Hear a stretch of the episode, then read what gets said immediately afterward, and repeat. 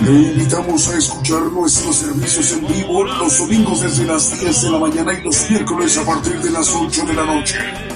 Y la repetición del estudio los lunes, martes, jueves, viernes y sábados a las 8 de la noche, hora de México, hora del centro. Hora de México, hora del centro. Aquí por Radio Internacional, Gigantes de la Fe.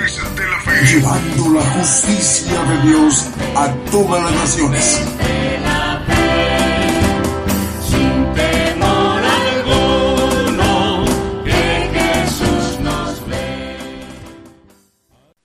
Eh, buenos días a todos. eh, un saludo a todos los que nos escuchan por las radios. Eh, bueno, también a eh, los presentes que estamos aquí reunidos. El tema eh, tiene que ver con el adversario que es Satanás y que hace guerra contra nosotros. Y vamos a ver, eh, queramos o no, estamos metidos en una guerra.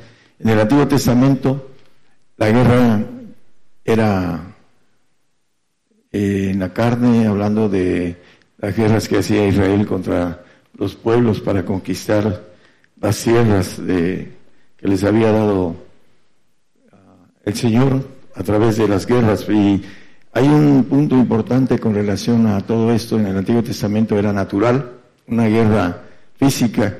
Y viene el Señor y empieza otro tipo de guerra para el pueblo gentil. Vamos a verlo con, a la luz de la Biblia. En 1 Samuel 25, 28,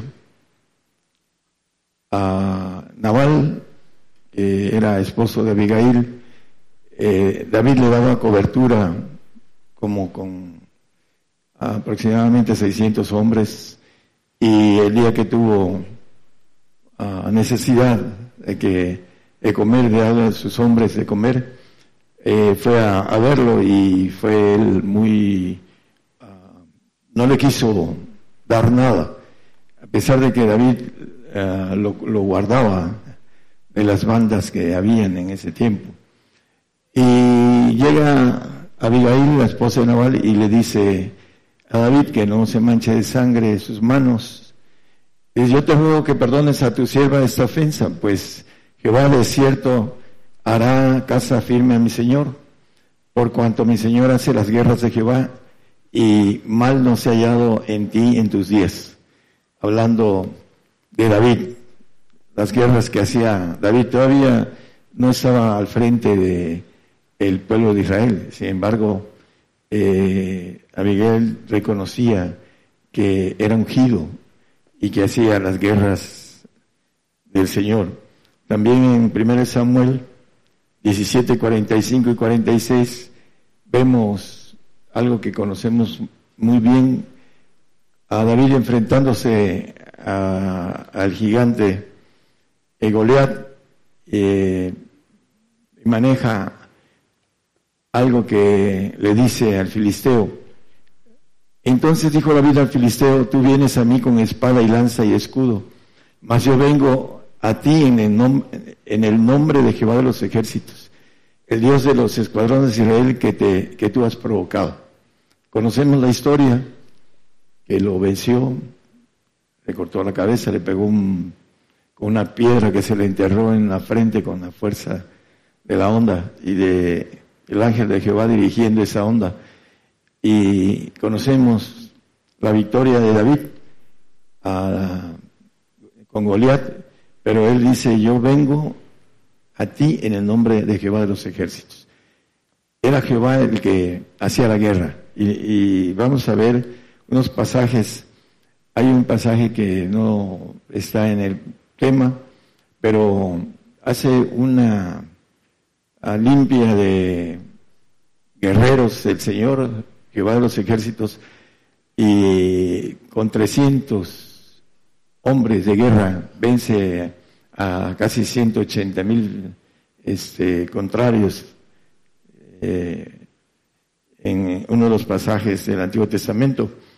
El, eh, Vamos a, a ver otro punto importante en Josué, en el capítulo 10, 12 al 14, 12, 13 y 14, por favor. Entonces Josué habló a Jehová el día que Jehová entregó al amorreo delante de los hijos de Israel y dijo en presencia de los israelitas, Sol, detente en Gabaón y tu luna en el valle de Ajalón. Y el sol se detuvo y la luna se paró hasta tanto que la, gente se hubo vengado de sus enemigos. ¿No está que esto escrito en el libro de Hazer? Y el sol se paró en medio del cielo y no se apresuró a ponerse casi en un día entero. Bueno, eh, no me voy a meter en esto, pero en cuestiones de la misma palabra, lo que se detuvo fue el tiempo, no el sol ni la luna. Eh, simplemente lo dice Jeremías 32, que esas leyes que están puestas en el universo no se pueden detener. Un átomo de nosotros no se puede detener. Nos morimos si se detiene un átomo. Empieza a haber una detención de los demás y el hombre se muere de, un cáncer de cualquier tipo. ¿Por qué? Porque hubo una alteración en, las órbitas de un átomo. No puede haber una alteración en las órbitas de los satélites, de los, eh, hablando de todos los, ah, lo que Dios ha creado. Lo dice el mismo Señor. Eh, maneja que si estas leyes faltaran, también faltaría mi palabra. La gente que ha estudiado un poco de astronomía, pues conoce que esto es de otra manera. El Señor detuvo el tiempo. Y el, eh, hablando en el siguiente texto, y nunca fue tal día antes ni después de aquel habiendo atendido Jehová la voz de un hombre, porque Jehová peleaba por Israel. Por la voz de Josué, un hombre.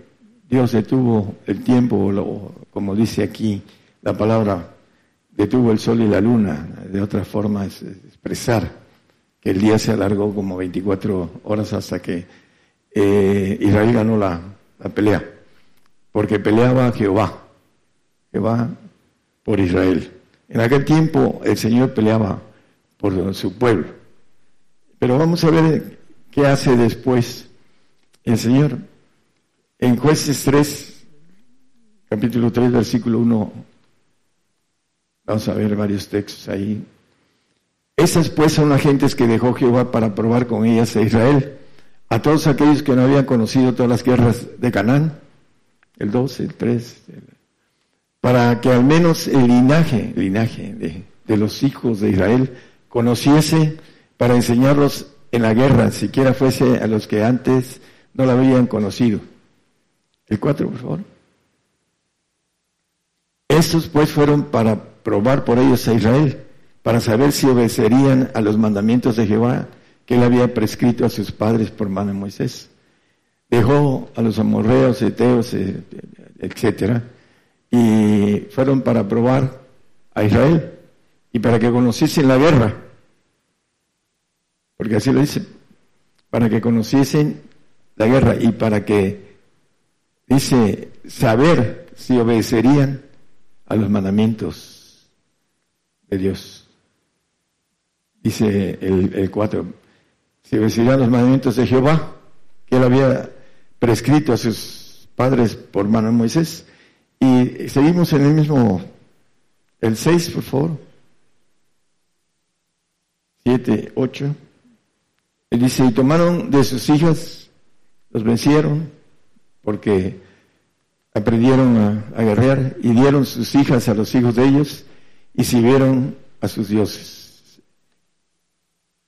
Ahí está el problema de el nivel a veces de los creyentes que tienen un poco de ayuda a través del Espíritu Santo para hacer una guerra a niveles más bajos de lo que el diablo tiene como generales y príncipes, etcétera, gobernadores, ah, luego tienen problemas porque se hinchan de esa parte que traen de apoyo a través del Espíritu, eh, del Espíritu Santo. Vamos a, a ver qué hicieron en el 7. Hicieron pues los hijos de Israel lo malo en ojos de Jehová y olvidados de Jehová su Dios, sirvieron a los baales y a los ídolos de los bosques. Se olvidaron de Jehová porque se casaron con mujeres extrañas y adoraron a otros dioses. El 8, aquí viene lo terrible, y la hazaña de Jehová se encendió contra Israel y, y ¿qué dice? Y vendiólos, los vendió a los enemigos. Israel. Dice, eh, sirvieron a los hijos de Israel hablando, perdón, y sirvieron a estos, a Chusane, Rizataim, rey de Mesopotamia, dice que los hijos de Israel sirvieron ocho años. La hazaña, el texto, bueno, la traducción de Tumaburros dice, eh, es furor, enojo ciego, rencor con crueldad. Eso quiere decir saña. Ahí dice en el eh, anterior.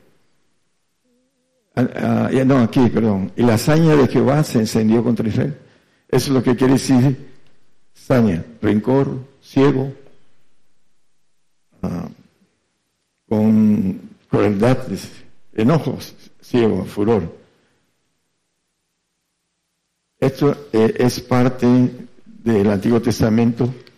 Vamos a ir viendo en Primera Crónicas 11.9, hablando de David. Vamos a ver dos cosas. David iba adelantando y creciendo y Jehová de los ejércitos era con él. Creciendo en esa bendición de tener los ejércitos de Jehová al lado de él. Él fue un guerrero vencedor, David. Eh, el mejor rey que tuvo Israel. En Crónicas 17, 25, Crónicas primera, 25. Porque tú, Dios mío, revelaste al oído a tu siervo de que te hace edificar casa. Por eso ha hallado a tu siervo motivo de orar delante de él, de ti. Aquí, eh, edificar casa. Ahora, la casa que nosotros estamos edificando, pues depende de nuestra capacidad de guerrear. Estamos hablando de los varones. Y los varones tienen a la dama a su lado que tiene que eh, ser idónea para que los dos lleguen a lo que es el supremo llamamiento. Vamos a ir viendo algo importante que tiene que ver con el que podamos llegar a tener la armadura del Espíritu. Porque viene la armadura de Dios, la armadura del Espíritu. Vamos a ver el, contexto esto.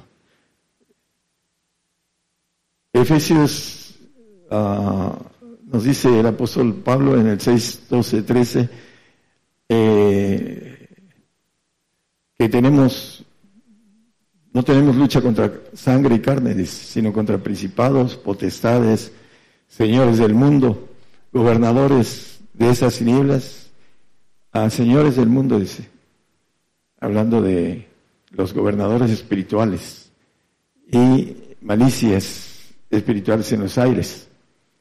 Es el 13 por tanto, tomad toda la armadura de Dios para que podáis resistir en el día malo y estar firmes habiendo acabado todo.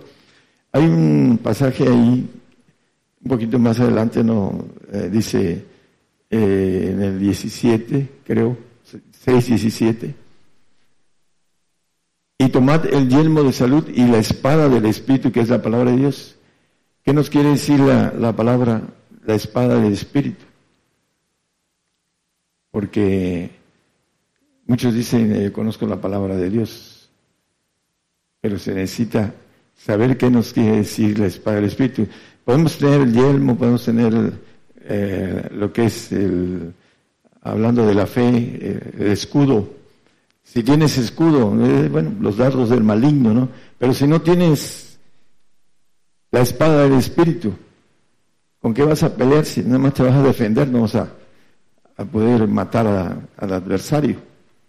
porque no tienes arma para hacerlo. Nada más te defiendes con el escudo de la fe, pero no tienes el espíritu, la espada del espíritu. Vamos a ver eh, esto un poquito más a fondo. Es importante que nosotros eh, sepamos eh, obtener, hablando de los varones y las mujeres, pues el Señor es el, el esposo, los que están, ah, que no están casadas y las que están casadas, su esposo debe obtener esa bendición de luchar por oh, los dos, por son una sola carne. En Salmo 141, 1, ah, nos maneja que Jehová es 144, 1. Bendito sea Jehová, mi roca, que enseña mis manos a la batalla y mis dedos a la guerra. Ah, es importante entender esto a la luz de lo espiritual. Vamos a, ir desglosando eh, que las manos son para la batalla y los dedos para la guerra. Eh, hay un texto en Abacú, maneja la palabra en el 3.4 de Abacú. Dice que el, desde el 3.3.3 y el 4, por favor. Dios vendrá de Temán y el santo del monte de Parana, su gloria cubrió los cielos y la tierra se llenó de su alabanza y el resplandor fue como la luz, rayos brillantes salían de sus manos, ahí estaba escondida su fortaleza. dice que rayos brillantes salían de sus manos, de su mano. Ahí estaba escondida el poder, su fortaleza del Señor. ¿Por qué? Porque el Señor ordena a su ejército a través de lo espiritual. ¿De dónde sale ese poder de, orden? ¿De la boca o de las manos? ¿Con qué nos defendemos y luchamos de nosotros de manera... Ah, hay muchas luchas hablando del el hombre. Hace teatro con eso y algunos este, en el boxeo. Son las manos las que se adiestran para pelear. Y en, la cuestión espiritual, las manos son donde sale la energía del espíritu, la espada, la espada del espíritu. Vamos a, irlo viendo. Eh, primeramente, eh, maneja Santiago en el 1, 16, 17 y 18 dice, no erréis, amados hermanos o hermanos míos, no erréis. ¿Por qué? Porque toda buena dádiva y todo un perfecto desciende del Padre de lo alto, que desciende del Padre de las luces. No hay variación en esto, el don perfecto. ¿Cuál es ese don perfecto? Es su espíritu del Padre para que nosotros podamos vencer al adversario, a Satanás, al maligno. Dice, eh, hay dos textos que conocemos muy bien, que son primera de Juan 2, 13 y 14, que han conocido al Padre. Dice, os escribo vosotros padres porque habéis conocido a aquel que es desde el principio. Os escribo vosotros maceos porque habéis vencido al maligno. Os escribo a vosotros, hijitos, porque habéis conocido al Padre. Dice, porque habéis vencido al maligno. Es en el texto, en el 13, y vuelve a repetirlo en el 14 los 14. Os escribo a vosotros, padres, porque habéis conocido al que es desde el principio. Ah, ¿Estaba integrado? ¿No? Ok, es lo mismo. Dice, os escribo a vosotros, mancebos, porque sois fuertes y la palabra de Dios mora en vosotros y habéis vencido al maligno la palabra, pero la palabra que dice ahí Santiago, en el 17 y 18, todo un perfecto desciende del Padre de las luces y dice que en el 18, Él nos ha engendrado por la palabra de verdad, para que seamos primicias de sus criaturas. Ese eh, engendramiento tiene que ver con algo que vamos a, checar a la luz de la Biblia para poder ser eh, guerreros, para vencer al diablo, al enemigo, al maligno. Porque si no lo vencemos, escúchenme, si no vencemos al enemigo, dice que el que es en el 2.19 de segunda de Pedro, el que es vencido es sujeto a servidumbre del que lo venció. Vamos a ver esto. Hablando de los que prometen libertad, siendo ellos mismos siervos de corrupción, porque el que es de alguno vencido es sujeto a la servidumbre del que lo venció. ¿Qué dice el 13.7 de Apocalipsis? hizo guerra contra los santos, los vencerlos. Y le fue dado a hacer guerra contra los santos. ¿Y qué dice? Que los venció. ¿En qué los venció a los santos? Porque a los salvos, eso los, dice también que los vence, pero los mata. Dice que no sea que duermen en muerte, dice. No son eternos. El salvo. Pero el santo aquí dice que es, vencido y vencerlos. También dice Daniel 7, 20 es hablando 21. Que este cuerno hacía guerra contra los santos y los vencía a los santos. ¿Por qué los vence a los santos? Porque nuestro adversario, cuando detiene al hombre lo vence. O lo vence uno, como dice ahí, han vencido el maligno, o el maligno los vence. No hay de, dos. El único que no es vencido es el perfecto. Lo vamos a ver. Pero el punto importante de por qué vence a los santos, dice que el que es vencido es sujeto a servidumbre de lo que lo venció. Satanás anda en, en el universo Dice, ¿de dónde vienes? De recorrer la tierra.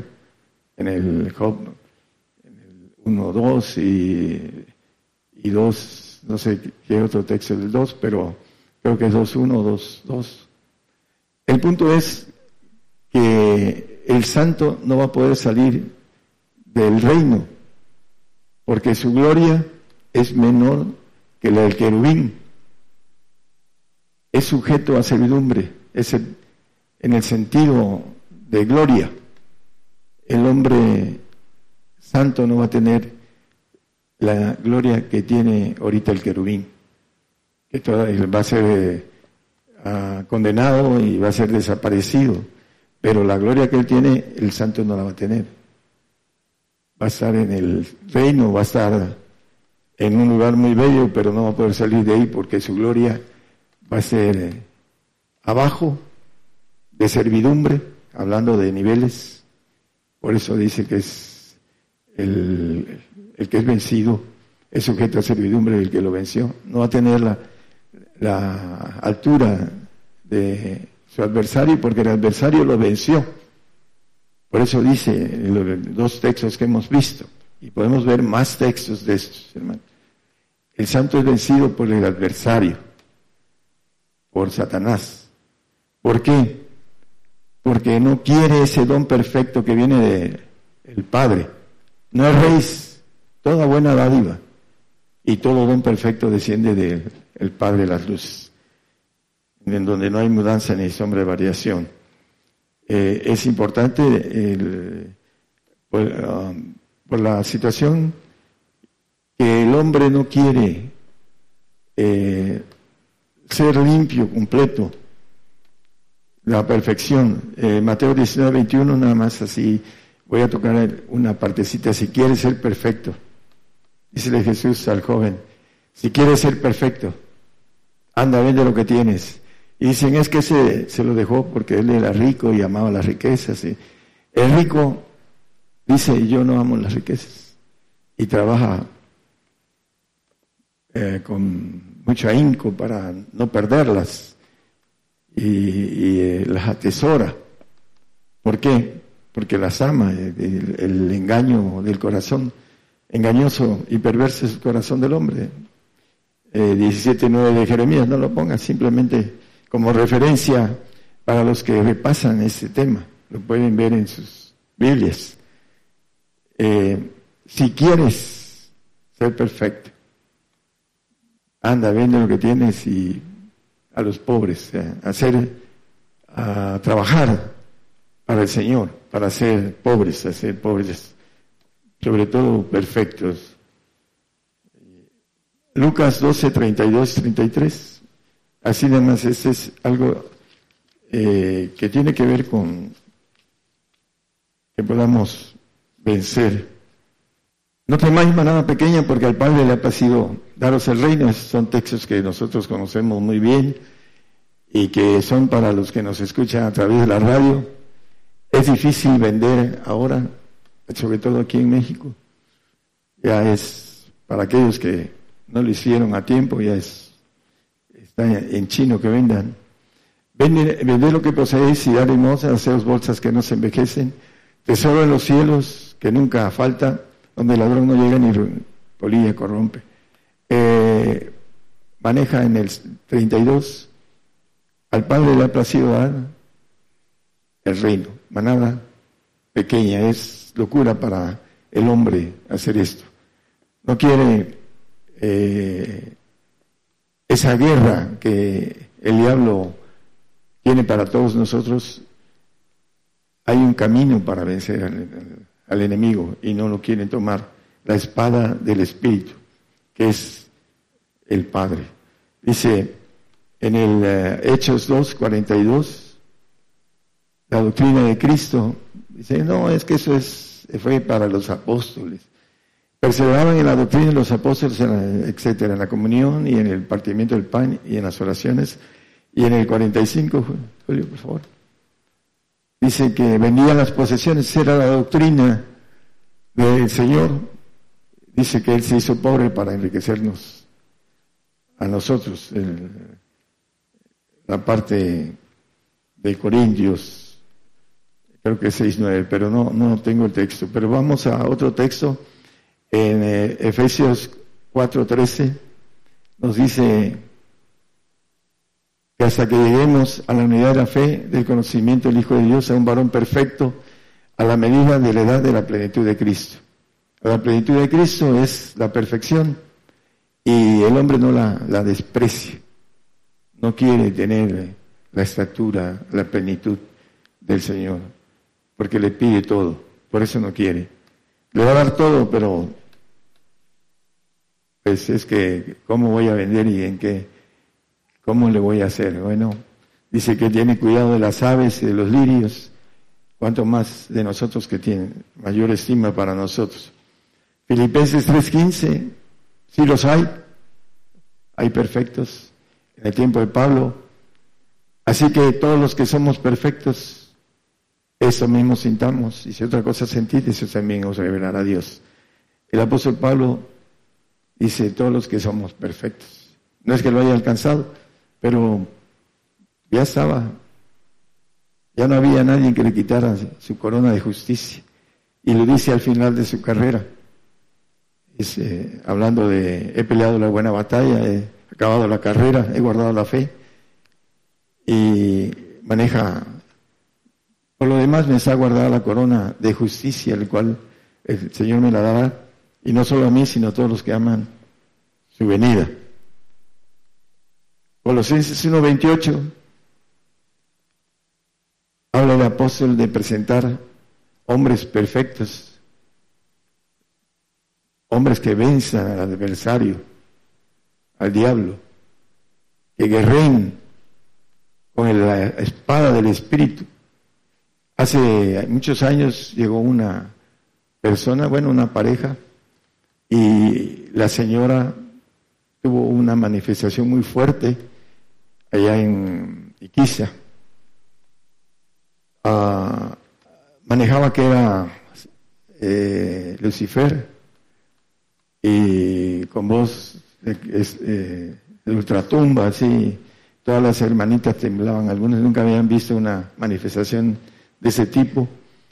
Ah, algo importante con relación a la manifestación de esa persona. El, el punto referencial es que necesitamos autoridad para este tipo de cosas. Y bueno, a veces no, si sucede algo, ahí está el hermano. No, eso es individual y debemos tener autoridad para vencer al enemigo. Si no, el enemigo nos vence. Dice, hizo guerra contra los santos y los venció.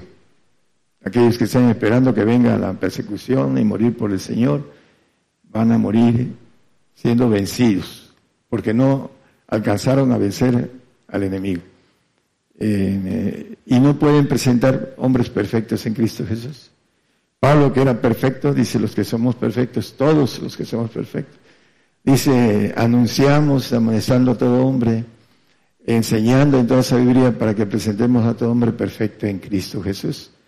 Todo hombre que sea guerrero, guerrero como Josué, hablando del Antiguo Testamento, era valiente, se enfrentó al Señor y no sabía quién era, y le sacó la espada, eres amigo o enemigo. Soy el príncipe de los ejércitos de los cielos. Entonces lo adoró. Eh, en ese tiempo era la guerra natural, ahora tenemos guerra contra principados, potestades, gobernadores, malicias en los aires. Todo esto se requiere de autoridad para los varones. Eh, como no buscan, no quieren ah, darse en la plenitud. Por eso, cuando hay algún asunto con algún problema, enseguida vamos con el hermano. No, todos tenemos, todos los varones tenemos el camino para vencer, pero es necesario tomarlo. Estamos hablando de, eh, para la radio, la gente que nos escucha, eh, vencer al enemigo es, al maligno, es tener al Padre, conocer al Padre. Así lo dice estos dos versículos de eh, Primera de Juan que leímos. Daniel 7:25, vamos a terminar. Vamos a, dice que hablará palabras contra el Altísimo y a los santos del Altísimo quebrantarán. Dice que a los santos del Altísimo quebrantará, pero no dice que los vencerá. ¿Por qué? Porque ya lo vencieron. Dice han vencido al maligno, los santos del Altísimo. Y por eso dice que en el 27 dice que los santos del Altísimo gobernarán los cielos. El reino, el señorío, la majestad de los reinos, dice debajo de todo el cielo. Se ha dado al pueblo de los santos del Altísimo, cuyo reino es reino eterno y todos los señoríos le servirán y obedecerán. Manejan muchas cosas. El Señor dice que pondrá a nuestros enemigos debajo de nuestros pies. Maneja también eh, que nos regiremos con vara de hierro, dice el, el 3.26 de Apocalipsis. ¿Es 3.26 o 2.26? 2.26, ¿no? 2.26, perdón. Dice que el que hubiera vencido y hubiera guardado mis obras hasta el fin, yo le daré potestad sobre las gentes. Primeramente aquí y después en los cielos la regirá con vara de hierro. Dice que Él viene a, regir las naciones con vara de hierro, con el poder de su boca. Y nos dará poder a nosotros para regir también las naciones. El 2.6 de Salmos, pídeme y te daré por heredad las gentes. Pero sí necesitamos entender que hay que dar el precio de poder guerrear contra nuestro enemigo y vencerlo. Ah, yo recuerdo cuando empecé la guerra espiritual y veía yo los espíritus, los ángeles, y algo importante, veía yo el respaldo que me iba yo ganando de parte de la entrega que uno va dando, entrega eh, que la mayoría de la gente no, dice que todos buscan lo suyo, no lo que es de Cristo Jesús. Por eso no alcanzan a vencer al maligno, porque se conforman a estar bien en este tiempo y no atravesar el desierto que se requiere para poder salir victorioso y que los ángeles nos sirvan, como dice el Señor cuando eh, salió después de sus 40 días en el desierto, que sé que los ángeles le, servían. Cuando salimos del desierto empezamos a tener esa bendición que tenemos el ejército de Dios apoyándonos. Eh, todos tienen esta facultad y siempre y cuando eh, tengan esa capacidad de darse. Salmo 46, 7. Vamos a terminar con cerrando esta parte de guerra. Dice que va de los ejércitos es con nosotros. Nuestro refugio es el Dios de Jacob. El primer día que prediqué en una, bueno, en tres iglesias, hubo una manifestación del ejército caído. Venía yo en carretera y todo lo que veía yo delante de mí era la imagen de un ejército muy grande caído. Y vino el ejército del Señor atrás de mí y los corrió y me dio órdenes para que yo estuviera en, en un pueblo el más cercano, dice, quédate ahí, porque están, ah, la palabra, alborotadas las huestes malignas, así me dijo, porque habían escuchado el mensaje que traía yo y ellos conocen muchas cosas en medio espiritual. Y hubo ah, una manifestación de parte de Dios y también vino la manifestación del ejército caído. Y dentro de todo esto, hermanos, hay un ejército que puede respaldarnos siempre y cuando tengamos la espada del Espíritu, el Padre, para poder ordenar al ejército que Dios nos pone a nuestra mano. Hace varios años estaba yo pidiendo, como todos, la mayoría que pedimos, Señor, ten misericordia de fulanito, de menganito, de, de sutanito, etcétera. Y me dice eh, que yo no le pidiera nada. No me pidas nada, me dijo. ¿Y qué, me volvió a comentar? Lo tienes todo, lo tienes todo para obtenerlo. Y otra cosa más con relación a ese todo. Yo no voy a hacer lo que te corresponde a ti. Eso fue lo que me Y eso, eso es para todos los que nos escuchan y para todos los que están presentes. Nos corresponde hacer las cosas que Dios quiere que hagamos. Si no las hacemos, pues, el Señor nos las va a reclamar cuando estemos delante de Él. Pero nos corresponde hacer las cosas que Él no va a hacer. Para eso el Señor dice creado al hombre. Creó al hombre para filtrarlo, para hacer cosas que Él no va a hacer. Y desde aquí empieza el asunto. Dice, no voy a hacer las cosas que te corresponden a ti. Y ahora ya lo sé. Y ya sé cómo orar. Y el diablo se pone furioso. Pero tiene uno que aprender que los ángeles, los ángeles de Dios, no ángeles divinos, sino ángeles creados, quisieran hacer el trabajo que hacemos o que, nos está dado a nosotros, porque muchos no lo quieren hacer. Ellos quisieran hacer el trabajo, quisieran tener la oportunidad que tenemos nosotros para tener una estatura divina, esos ángeles creados, así como nosotros que fuimos creados. Ellos se quisieran colar a la divinidad lo que nos ofrece el Señor, la estatura del varón perfecto, la plenitud de Cristo, la perfección. Pero tenemos que vencer al maligno. Es la guerra que todos tenemos. Y como somos flojos para la guerra y a veces guerreo y estoy hasta seis, siete días todo cansado y es algo que es yo he experimentado en mi vida ya varios años. A veces hago cansancio, pero no, no físico, espiritual. Por eso a veces ando cansado y me ven que me siento y que, ¿por qué? Porque estoy en la brecha, orando por todo el trabajo de 30 años que he hecho, para que fructifique, dé fruto en ese tiempo.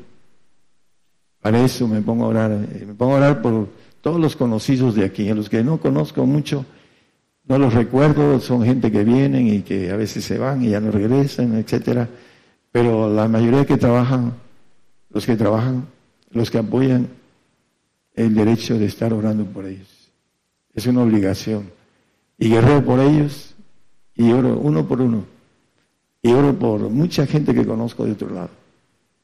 Pero de manera guerrera, no de manera, ah, Señor, este, ten misericordia de fulano, de mengano, de sutano, etcétera. No es así.